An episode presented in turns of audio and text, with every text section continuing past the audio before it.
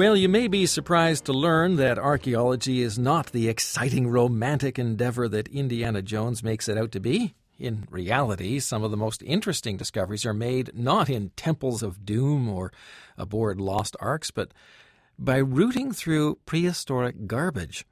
That's what archaeologist Farid Rahemtulla has been doing on Calvert Island on Canada's Pacific coast. And he and his students have dug up a massive dump filled with clam and mussel shells. It's called a shell midden, and it's believed to be part of the long lost village of Luxvbalis. Which they think may date back as far as 10,000 years. Farid Rahemtulla joins us now from Prince George, British Columbia. Mr. Rahemtulla, welcome to the program. Thanks for having me on. Uh, what exactly is or was this uh, uh apparent village? Uh, looks Luxvbalis. I hope I'm getting that correctly. Uh, Luxvbalis, yeah, it's pretty close actually.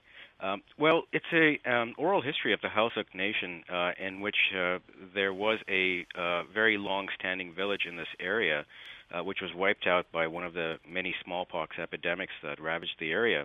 Uh, and so uh, a number of people perished, and um, since that time, uh, there have been oral traditions as to the location of Luxvbalis uh, on Calvert Island. There's a bit of discrepancy, but uh, some of the elders think they know where it is. Uh, but it's still um, there's still a little bit of work in trying to understand exactly where it was. Perhaps we should tell people where Calvert, Calvert Island is too. Uh, it's about 100 kilometers north of uh, the uh, Vancouver Island, actually, uh, and it's on British Columbia's central coast, so it's a fairly remote area today.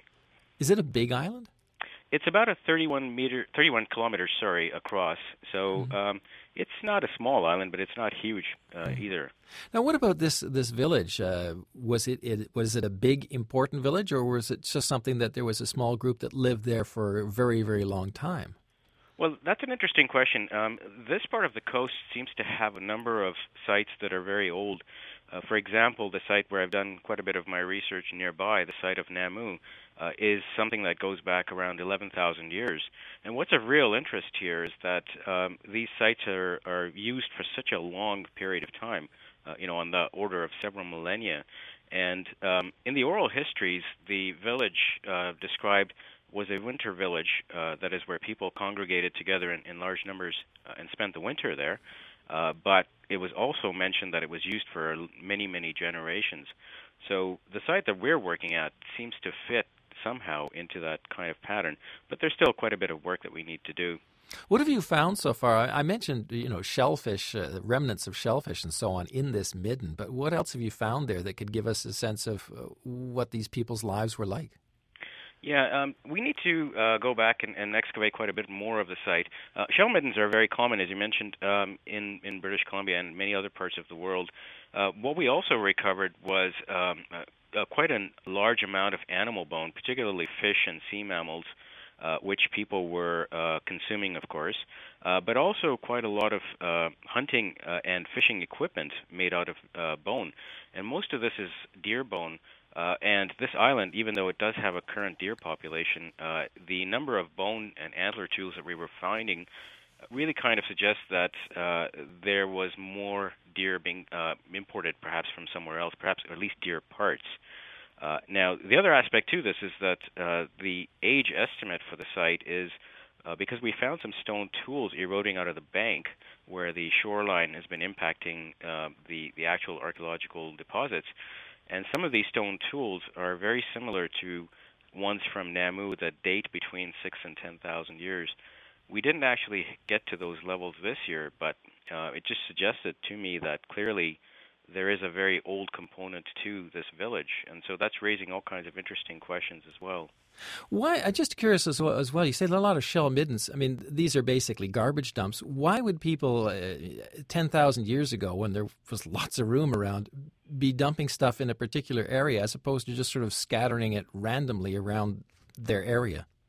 Well, actually, there's both of those things going on. Um, their shell middens can be quite small. Actually, they can they can be quite discreet uh, used only for a short time period, and, and exactly in, in what you've described, perhaps people just being there for a short um, little visit at some point of the year.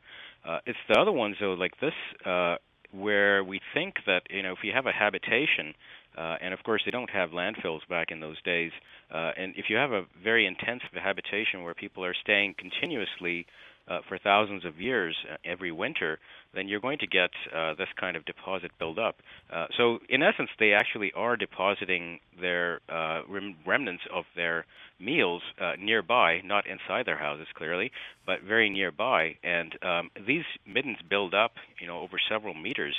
Uh, we think that the one in uh, at this site is about three to four meters deep, which is representing, I think, you know, several millennia. So um, they're interesting structures. We don't really understand them quite yet, but um, it's certainly the case uh, that it's associated with some kind of a settlement. Mm. What what more work is to be done on the site then?